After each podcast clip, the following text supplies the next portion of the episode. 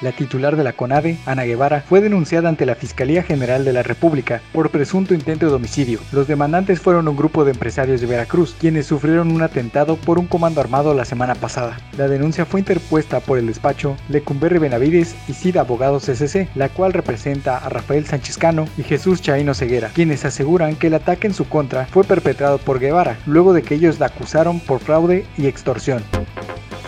En otras noticias, este sábado 20 de junio se realizará el Campeonato Internacional de Natación Artística de manera virtual, evento en el que participará un combinado de Cancún dedicado a esta especialidad. La delegación quintanarroense que vestirá en los colores de la selección estará integrada por 10 nadadores.